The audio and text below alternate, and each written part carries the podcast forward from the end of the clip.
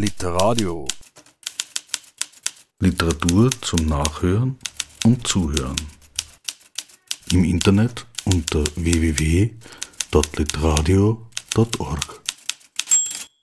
Ja, ich begrüße euch recht herzlich wieder bei Literadio. Am Mikrofon ist Christian Berger und mein Studiogast, diesmal online aus Kärnten, ist Wilhelm Kues.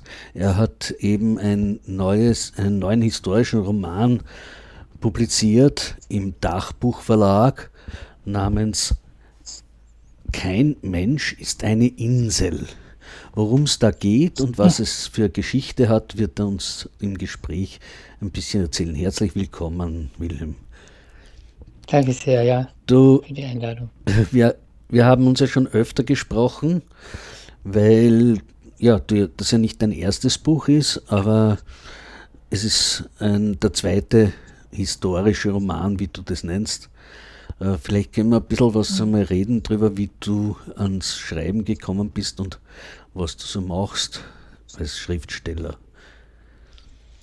Ja, zum Schreiben bin ich eigentlich schon sehr früh gekommen.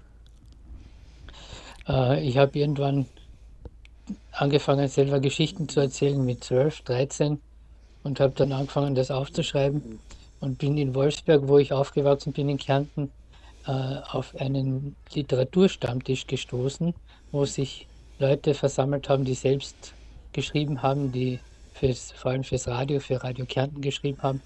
Und da habe ich wahnsinnig viel gelernt und habe wahnsinnig viel Inspiration bekommen und habe dann mit 21 den ersten Roman veröffentlicht. Trud war das, eine Geschichte, die auch in Wolfsberg spielt. Und so bin ich eigentlich zum Schreiben gekommen, ja.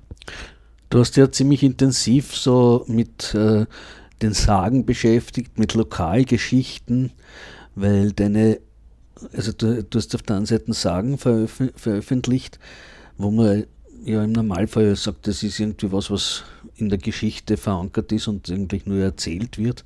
Aber du hast welche geschrieben, oder? Ja, ich habe. Äh, oder hast du sie nur aufgeschrieben? Ne, ich habe sie neu geschrieben.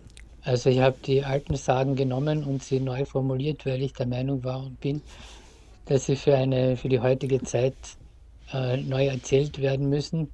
Und auch weil gerade die Kärntner Sagen sehr von den Nazis okkupiert waren und man das auch in den Formulierungen gemerkt hat. Und also da hat sehr viele fremdenfeindliche und vor allem antisemitische Sagen gegeben und auch sehr viele frauenfeindliche Sagen, die man so meiner Meinung nicht stehen lassen kann. Und das ist ja immer noch Unterrichtsstoff in den Volksschulen. Und ich wollte da einfach äh, etwas liefern, was man auch im Unterricht dann verwenden kann und was einfach äh, neu und zeitgemäß ist. Und ist das Vorhaben angekommen im Unterricht oder? Ja, ich glaube, das ist, äh, hat sehr gut funktioniert, auch dank des Verlages, des Engagements, dass man da wirklich an die Schulen gegangen ist und Exemplare zur Verfügung gestellt hat. Also das hat sich, glaube ich, ganz gut durchgesetzt in Kärnten. Dann hast du ja das Prinzip des Regionalismus immer noch weitergeführt, äh, nicht nur in den Sagen, sondern auch in in Kriminalromanen, die auch alle vor Ort in Kärnten spielen oder aus Kärntner Geschichten Mordfälle wurden. Äh, das ist ja, kommt ja aus deiner journalistischen Arbeit, oder? Ja, genau. Also da habe ich mich, um, da habe ich äh, Fälle erfunden, die es so geben könnte natürlich und habe mich mit der Kärntner, jüngsten Kärntner Geschichte auseinandergesetzt mit diesen ganzen Korruptionsfällen um die in der Ära Haider und äh, danach habe ich versucht, das ein bisschen aufzuarbeiten und begonnen habe ich eben mit einem Roman, der in Hüttenberg spielt, wo es um den, um den Dalai Lama und um den Heinrich Harrer unter anderem geht und um die Verstrickungen in den Nationalsozialismus und um einen Korruptionsfall wo es um, dies, um ein neues Tibet-Zentrum geht in, in Hüttenberg, wo ähm, äh, mein Ermittler, der Ernesto Valenti, äh, sich da ins Zeug legt und anhand dieses Mordfalles dann tief eigentlich in die Kärntner Geschichte vorstoßt und versucht, das aufzuklären und anhand dieser Mordgeschichte ja, ähm, einen Korruptionsfall aufdeckt. Ein Teil von dir kommt ja einfach aus der Wissenschaft her. Du hast ja Studium absolviert, Germanistik und äh, vergleichende Literaturwissenschaften und insofern schreibst du ja nicht nur äh, aus der Eingabe, sondern immer mit dem Hintergrund, dass du das vorher sehr ausführlich recherchierst. Stimmt der Verdacht? Ja, ja, ja genau. Äh, also nicht nur bei dem Hüttenberg-Roman, sondern auch bei den anderen habe ich immer sehr ausführlich äh, mich schlau gemacht und einerseits wissenschaftliche Literatur zu Rate gezogen, wo das möglich war, aber andererseits auch dann eben äh, geschaut, wie schaut es wirklich vor Ort aus, äh, welche Zusammenhänge gibt es. Und das hat mich dann auch irgendwann zum historischen Roman geführt, weil dort die Recherche eben auch ganz wichtig ist und man die Hintergründe genau ausleuchten muss. Der letzte, der jetzt auch im äh, Herbst 22 erschienen ist, da geht es um Ortstafelmord. Äh, ja. ich, den habe ich noch nicht gelesen, aber ich werde ihn mir sicherlich zu Gemüte führen. Äh, ist das auch irgendeine lokale aktuelle Geschichte, weil die Ortstafelstreiterei ist ja doch schon einige Zeit zurück in äh, Kärnten? Oder ist es immer nur ja. ein virulentes Problem? Also das Problem ist ja offiziell seit 2011 gelöst, aber es gibt immer wieder äh, Streitigkeiten um zweisprachige Aufschriften und Ortstafeln. Und heuer jährt sich das, dieser, der sogenannte Ortstafelsturm von 1972 und zum 50. Mal. Damals äh, hat ein rechtsradikaler Mob alle neu aufgestellten zweisprachigen Ortstafeln wieder ausgerissen und entfernt gegen die, gegen die Bewachung der Polizei, also Gendarmerie damals, äh, und hat quasi ganz Unterkern terrorisiert und das war einer der Gründe, warum ich den Roman geschrieben habe, dass man auf dieses Jubiläum noch einmal aufmerksam macht. Und, zum, und vor 70 Jahren ähm, kam es zur Vertreibung der slowenischen Bevölkerung aus Unterkärnten während der Nazizeit wurden über 1000 ähm, slowenischsprachige Mitbürger aus dem Jauntal und aus dem Rosental deportiert und teilweise in, nach Theresienstadt und in andere KZs verbracht. Also, und daran soll der Roman auch ein bisschen erinnern. Also in all diesen Geschichten spielt die Geschichte immer äh, mit und du, du greifst da immer wieder Sachen auf, die nicht nur jetzt vorgestern irgendwie in der Zeitung gestanden sind, sondern da, dahinter stehen, stehen historische Fakten, die du aber nur punktuell aufgreifst. Ist das so richtig? Ja, genau. Also das liefert den Hintergrund der Geschte aber also im, im All-Star mal zum Beispiel ist, ist, der Ausgang, ist die Ausgangssituation so, dass jemand mit einer zweisprachigen All-Star erschlagen wird. Und natürlich denken alle sofort an ein politisches Motiv, weil das ja immer noch ein, eine virulente Geschichte ist. Es entpuppt sich dann allerdings als eine Korruptionsgeschichte, die bis weit hinein in die Landesregierung spielt. Also das sind die zwei Ausgangspunkte. Und das soll auch ein bisschen zeigen, äh, dass in Kärnten oft diese historischen äh, Geschichten verwendet werden, um von den, von den aktuellen abzulenken. Ja. Dass da eben oft auf den 10. Oktober und auf diese Ortsdorfer-Geschichte verwiesen wird, um andere Sachen unter den Teppich zu kehren. Das heißt, es stehen immer so Mythen hinter den Geschichten. Ne? Ob das ja. jetzt Sagen sind oder ob das Krimis sind äh, oder ob das deine historischen Romane sind.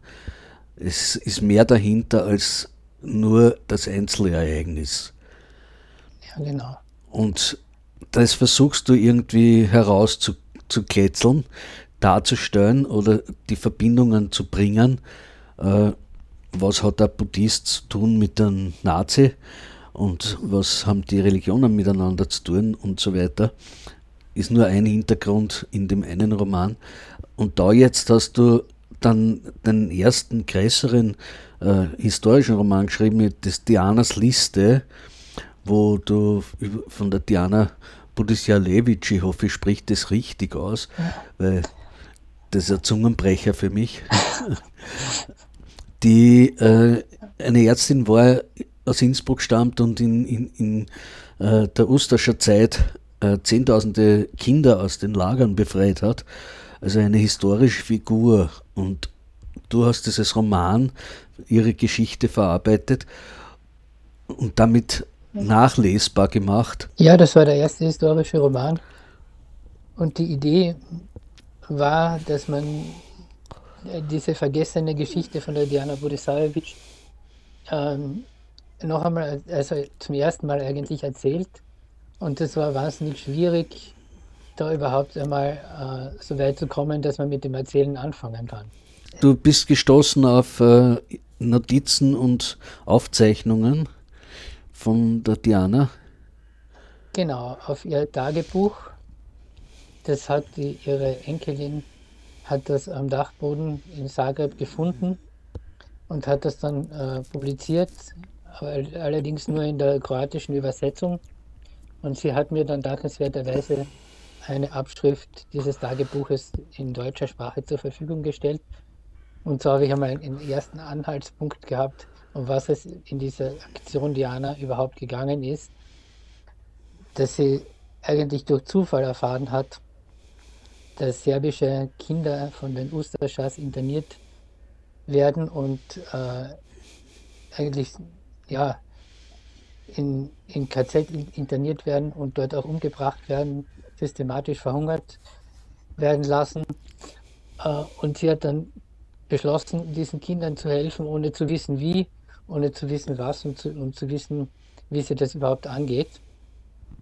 Und hat dann eigentlich durch ihre Hartnäckigkeit erreicht, dass sie diese Kinder zuerst einmal versorgen hat können.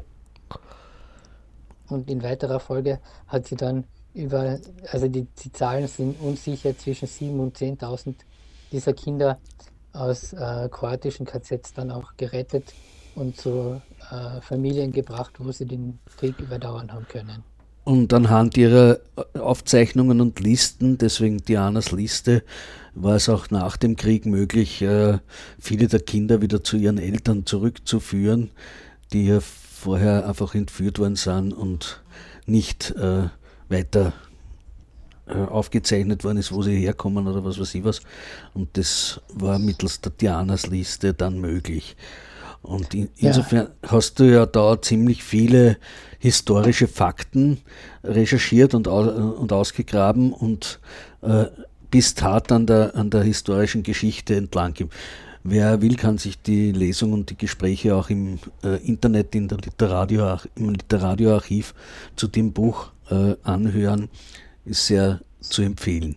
Und jetzt der zweite, um jetzt zu dem aktuellen Buch zu kommen, äh, kein Mensch ist eine Insel, spielt jetzt in Zakynthos.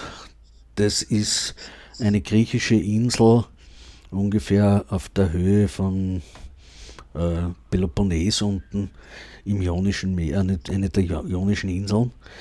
Heute mehrheitlich bekannt als Urlaubsziel, weil dort viele Urlauberinnen hinfliegen, hinfahren im Sommer oder so. Äh, wie bist du auf Zakynthos und auf diese Geschichte gekommen? Ja, so wie die meisten wahrscheinlich auf Zakynthos kommen als Urlauber. Meine Schwester hat dort äh, gearbeitet und hat uns eingeladen, uns diese Insel einmal anzuschauen. Und äh, ja, so haben wir eine Inseltour gemacht und haben zum ersten Mal kennen die Landschaft und die Leute kennengelernt. Aber also Zakynthos ist eine Insel und eine Stadt. Ist eine Insel und eine Stadt, genau. Aber die Geschichte, also die, diese Geschichte spielt wo? Die spielt sowohl auf der Insel als auch in der Stadt. Also die, äh, die äh, Haupthandlung spielt eigentlich in, im, engeren, in, im engeren Umfeld der Stadt im Süden der Insel ja. sich, äh, ja, kann man so sagen. Und, und da hast du beim Herumfahren die Geschichten gehört oder, oder hast du da Dokumente rausgekriegt? Ja, wie lange hast du da gearbeitet? Beim ersten Mal habe ich, noch, habe ich diese Geschichte gar nicht gehört. Ähm, auf die sind wir dann zufällig, ich und meine Frau, meine Frau äh, sind dann zufällig auf diese Geschichte gestoßen und haben dann gesagt, das ist eine Geschichte, die niemand kennt bei uns und die äh, so spannend ist und so spektakulär, dass man sie erzählen muss. Und dann haben wir angefangen nachzuforschen und die Menschen aus Sarkintas waren unmittelbar sofort hilfsbereit und aufgeschlossen und äh, die Gemeinde und, das, und der Tourismusverein hat uns äh, gleich unterstützt und hat uns einmal die wichtigsten Orte gezeigt, wo diese Geschichte spielt. Äh, den jüdischen Friedhof, die ehemalige Synagoge, das Denkmal für den Bischof Chrysostomos und den Bürgermeister Lukas Carrera, die ja die Hauptrolle in dieser Geschichte spielen. Also das war der Anfang, aber es gab keine oder fast keine schriftlichen Unterlagen. Also ich musste mir das dann über Interviews erarbeiten und über, ja, es gab dann griechische Historiker, die dann noch Auskunft gegeben haben und so habe ich mir das ganz mühsam, diese Geschichte zusammengestückelt. Ein Puzzlestück äh, nach dem anderen, das du irgendwie ausgegraben hast. Äh, die, das Interessante oder das Tolle an der Geschichte ist, dass äh, die Insel Zakynthos während der Nazizeit von den besetzt worden ist, so wie viele andere auch mit von den Deutschen. Und zuerst von den Italienern, dann von den Deutschen. Und äh, ja, aber, und sie begannen dort auch ihre Judenverfolgungen und wollten die jüdische Bevölkerung eben, so wie in anderen Gegenden auch, äh, umbringen zusammensammeln und umbringen. Und auf der Insel Zakynthos hat es aber Widerstand gegeben und es wurde keiner der Juden ausgeliefert oder ist ins KZ gekommen. Das sind, glaube ich, 270 Leute gewesen oder so, wenn ich es richtig in Erinnerung habe, die da auf der Insel gelebt haben und jüdischen Glaubens waren. Äh, und, der, und das ist, wie, wie ist das zustande gekommen? Wie bist du da an die, an die Quellen gekommen? Die, das ist, die Zeitzeugen sind ja größtenteils schon gestorben oder, we, oder ausgewandert oder was weiß ich was. Ja, es ist diese Anekdote erzählt worden, dass der Bürgermeister und der Bischof sich geweigert haben, äh, der deutschen Besatzung die Liste der jüdischen Mitbürger zu geben und dass daraufhin diese Rettungsaktion gestartet hat. Aber wie das genau funktioniert hat, hat mir zunächst niemand sagen können. Ich habe dann die Tochter des Bürgermeisters, die Lena Carrera, in Athen getroffen und die hat mir eigentlich in Grundzügen die Geschichte erzählt, wie das funktioniert hat, wie dann Geburtsurkunden gefälscht worden sind, wie Taufscheine gefälscht worden sind und wie man letztendlich die jüdischen Mitbürger dann aus der Stadt in die umliegenden Dörfer und auch in die Berge dann gebracht hat um sie vor den Nazis zu verstecken.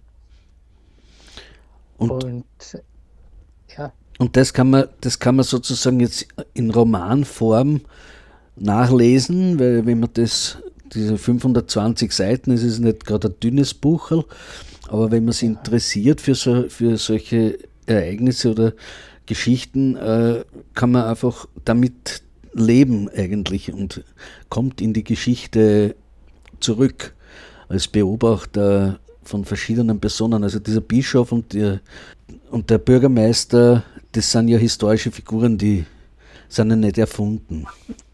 Ja, es gibt, äh, er war der Nachfolger des Bischofs, den Chrysostomos II. getroffen, der als Kind den Bischof begleitet hat. Mhm. Also die, der Chrysostomos II. ist der Demetrios aus dem Buch, der kleine Junge. Okay. Buch.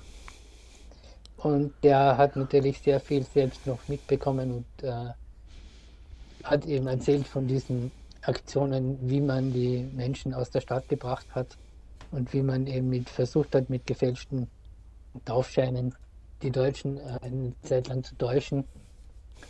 Äh, aber wie das im Detail ganz genau funktioniert hat, das hat mir natürlich kaum jemand sagen können. es gibt dann auch noch äh, in Yad Vashem Interviews mit Überlebenden, mit Zeitzeugen. Die haben dann, äh, da, daraus habe ich dann einzelne Anekdoten erfahren. Aber es wäre eben viel zu wenig für, einen, für ein Sachbuch gewesen. Und ich finde, dass ein historischer Roman sich ganz gut eignet, um diese Geschichte zu erzählen, so dass man eben auch mit dabei sein kann und sich ein bisschen einfühlen kann in die Geschichte. Du hast ein, ein Stück vorbereitet vom Text, den du uns vorlesen würdest. Äh. Ja, also ich habe eine der Schlüsselstellen vorbereitet ja. aus dem 14. Kapitel, ja. Die Tür krachte mit der Schnalle gegen die Wand. Lukas Carrère sah auf und rückte seine Brille zurecht. Hauptmann Alfred Lütt marschierte ins Büro, neben ihm sein Adjutant und dahinter drei weitere Soldaten. Kann ich Ihnen helfen? fragte Carrère und lehnte sich in seinem Sessel zurück. Er kannte Lütts Auftritte mittlerweile und erschrak kaum noch, wenn Stiefel über den Parkettboden donnerten. Lütt überreichte ihm ein Schriftstück. Carrère nahm es und hielt es vor sich hin. Die Brille passte ihm schon lange nicht mehr, aber er hatte keine Zeit, sich eine neue zu besorgen. So drehte er den Kopf und hielt das Blatt schräg, bis er die Schrift lesen konnte. Er habe in seiner Funktion als Bürgermeister und ziviler Verwalter der Insel dem militärischen Befehlshaber Hauptmann Alfred Lütt binnen 72 Stunden eine Liste mit den Namen und Aufenthaltsorten sämtlicher jüdischer Einwohner der Insel auszuhändigen. Das ist völlig unmöglich, sagte Carrère und legte das Schriftstück weg. Ich frage Sie nicht, ob Sie das wollen oder können. Es ist ein Befehl, dem unverzüglich und ohne Widerrede Folge zu leisten ist, sagte Lütt. Wie Sie meinen, entgegnete Carrère.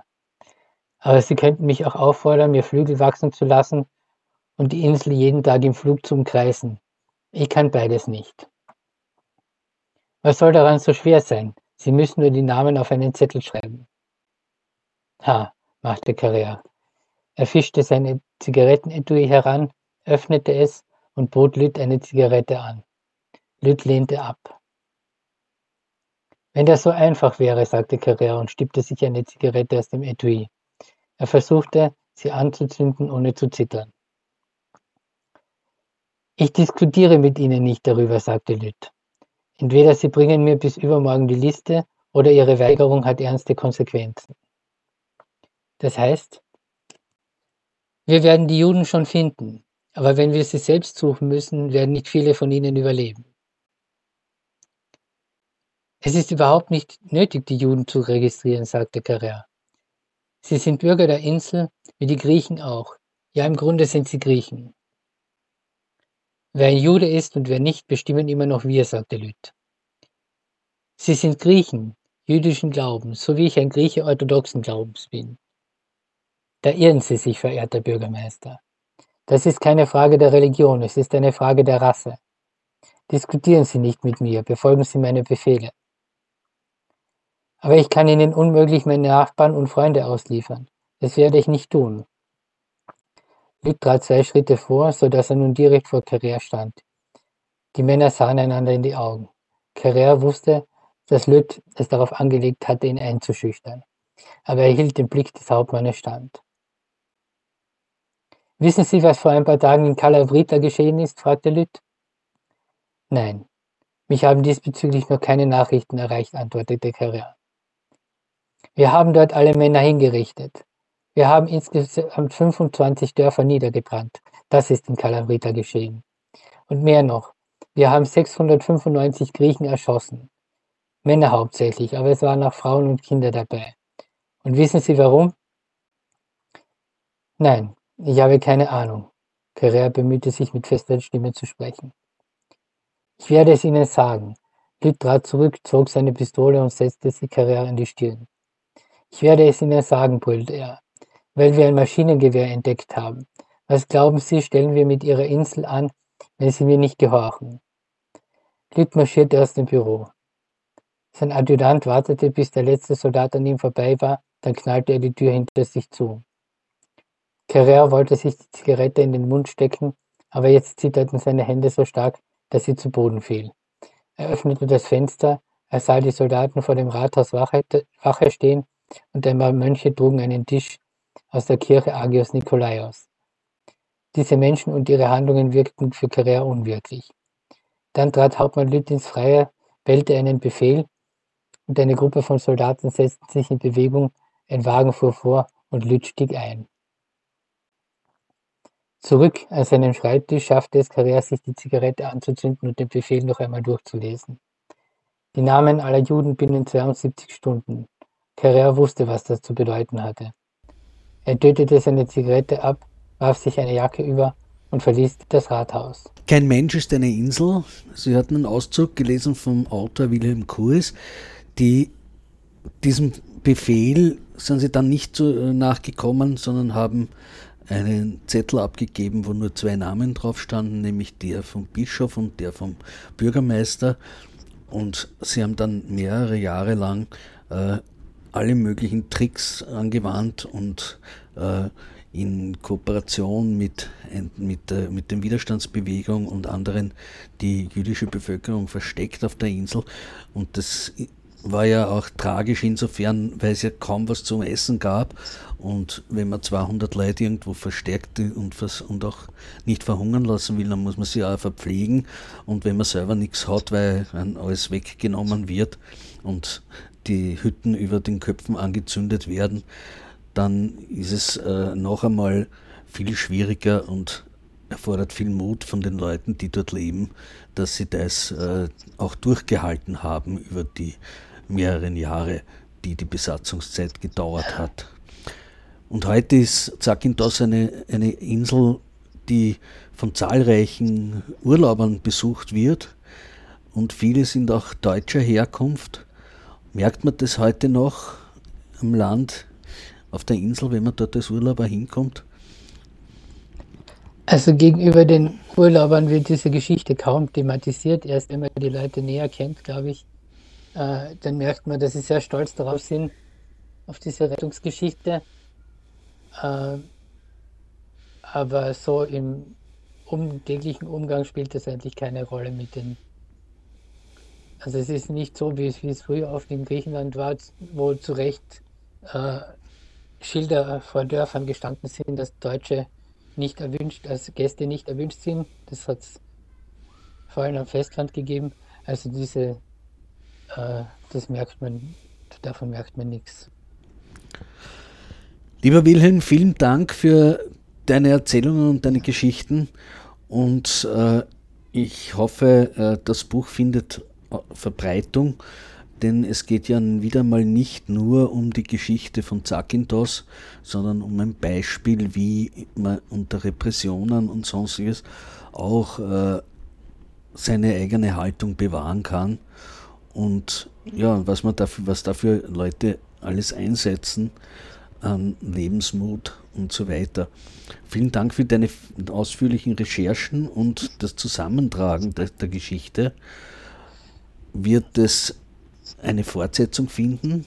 Hast du vor, noch mehr solche historischen Romane zu schreiben oder bleibst, ja, du, bei den, bleibst du bei den Krimis, bei den kürzeren? Ich, bleib unter an, ich bleibe schon bei den Krimis auch. Äh, da ist ein neuer geplant für das nächste Jahr. Aber ich arbeite schon an einem neuen historischen Roman, wo man allerdings noch nicht sagen kann, in welche Richtung das genau gehen wird. Aber diese Rettungsgeschichten sind mir ein Anliegen, weil darüber viel zu wenig erzählt wird. Es ist oft so, dass über die Täter sehr viel geschrieben und geredet wird und wenig über den Widerstand und über jene, die sich eben diesen, den Nazis entgegengestellt haben. Das kommt immer noch zu kurz in der Diskussion, glaube ich. Das ist ein Punkt, wo, man, wo es noch viel zu tun gibt. Ja, das kann ich dir nur bestätigen und deswegen nochmals vielen Dank für deine Arbeit, die du da hineingesteckt hast. Äh, ich bin mir sicher, wir hören einander wieder. Das war ja. Äh, Wilhelm Kurs, kein Mensch ist eine Insel, erschienen im Dachbuchverlag. Vielen Dank fürs Zuhören. Es verabschiedet sich Christian Berger. Bis zum nächsten Mal bei Literadio. Literadio. Literatur zum Nachhören und Zuhören.